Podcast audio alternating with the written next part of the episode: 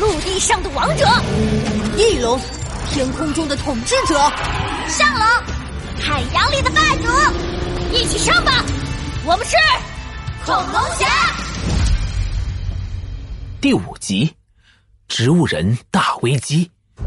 一片厚重的乌云从天边压了过来，缓缓靠近侏罗小学上空。将军，就是这里。乌云之上，柴犬下士一脸讨好的神情，尾巴摇的都快飞起来了。哼，果然有恐龙侠的气息。柴犬下士身旁，一团黑雾翻涌着散开，显露出一个恐怖的身影。那是一个穿着将军服、大大的肚子、溜溜圆的脑袋上有一根短短尖刺的胖子，是阿比将军。将军，您一驾到，学校里的人都吓得屁滚尿流，一个人都看不见了。笨蛋！别以为本将军读书少就可以骗我！今天是周六，学校不上课。啊！柴犬下士眼珠子一转，尾巴摇得更欢了。不不不，人类把今天定为周六，就是害怕阿比将军您。呃，是这样吗？阿比将军隐隐觉得有哪里不对，但柴犬马上打断了他的思路。将军快看！恐龙原石之前就在那个体育馆里，不过现在应该被恐龙侠抢走了。走，下去看看。体育馆内，阿比将军和柴犬下士看着裂成两半的化石，两眼发直。可恶！太可恶了！丧心病狂的恐龙侠，呃，居然直接毁掉原石！笨蛋！这只是普通的化石，呃，不过上面确实有恐龙原石的气息。看来恐龙原石确实在侏罗城。阿比将军兴奋的原地走来走去。只要找到恐龙原石，我就可以完全恢复力量，统治世界了。柴犬下士眨巴着大眼睛，突然举起狗爪子，用力的挥舞。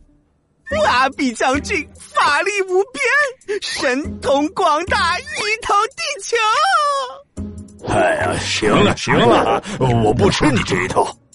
阿比将军眉开眼笑，努力绷起脸。呃，呃，走吧。恐龙侠肯定也在寻找恐龙原石，我们得快一点控制这座城市，最好能逼出恐龙侠，消灭他们，这样。就永绝后患了，将军英明。一人一狗走出体育馆，这时，一朵蒲公英飘到阿比将军面前。阿比将军嘴角一咧，头顶的尖角突然亮了起来，一道红光射出，打中半空中蒲公英。蒲公英剧烈的膨胀变形。仿佛有什么怪物要诞生了！恐龙侠，我会再一次打败你们的。街道上，胡西西有些茫然的跟着小易，两人的手表不时的闪烁着。喂，小易，到底发生了什么事情？小易的神情严肃。变身手表在预警，他探测到城市里出现了妖怪能量。哈！妖怪，太好了！我暴龙侠胡西西正好一展身手，通通消灭他们。胡西西眼睛猛地亮了起来，跃跃欲试。哎呀，妖怪在哪儿呢？能定位吗？小易摇了摇头，死死盯着胡西西。小易，你这么盯着我做什么？我说错了什么吗？啊？胡西西，变身手表这次的预警太强烈了。我怀疑是阿比将军来了。阿比将军，那个最恐怖的大坏蛋。胡西西有点心虚，还想说什么，突然发现一个熟悉的身影从身边走过。哎，花卷同学，嗨，是你们俩呀！听到喊声的花卷同学一回头，脸上的笑容刚刚绽开，胡西西的手碰到了他。花卷同学的脸色猛地变了。别别别碰我，人家害羞。花卷同学抱着身子蹲了下来，缩成了一团。胡西西和小姨的下巴快掉到地上了。你你怎么了？哎，不不知道呀。你刚才一碰我，我突然觉得自己好害羞，只想缩起来。花卷同学自己也呆住了，有些茫然。哎，你头上怎么长出叶子了？是是含羞草？你你在搞什么呢？胡西西伸手拽了下叶子，啊，好害羞，好害羞，别动人家了。花卷同学已经快缩到地下了，胡西西惊恐的发现，他头上的叶子越长越多，真的快变成一株人形含羞草了。不对劲！小易制止了胡西西，话音刚落，街上又传来一阵喧哗。你走啥？哦，你咋的？喂喂！你干啥？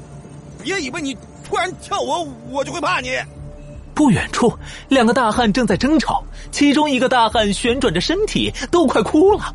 不，不知道怎么回事，阳光一晒，我突然就想旋转跳跃。胡西西和小易走近一看，果然看见大汉头顶也长着古怪长长的叶子，是跳舞草。跳舞草在温度合适的情况下会自己急促舞动。小易急声解释了起来：“一定是阿比将军搞的鬼。”胡西西倒吸了一口气：“这，这也太诡异了吧！得快点找到问题的源头，不然这些人恐怕最后会变成植物人，被阿比将军控制。”胡西西和小易迅速穿过人群，看见周围越来越多的人头上长出了各种各样的植物。我，我是一棵狗尾巴草，快给我浇水。好气！突然觉得自己好了，想爆炸。仿佛就一眨眼，街道上的秩序突然乱了。胡西西和小易急得满头大汗。胡西西眼睛一抬，突然愣住。小易，那那是什么？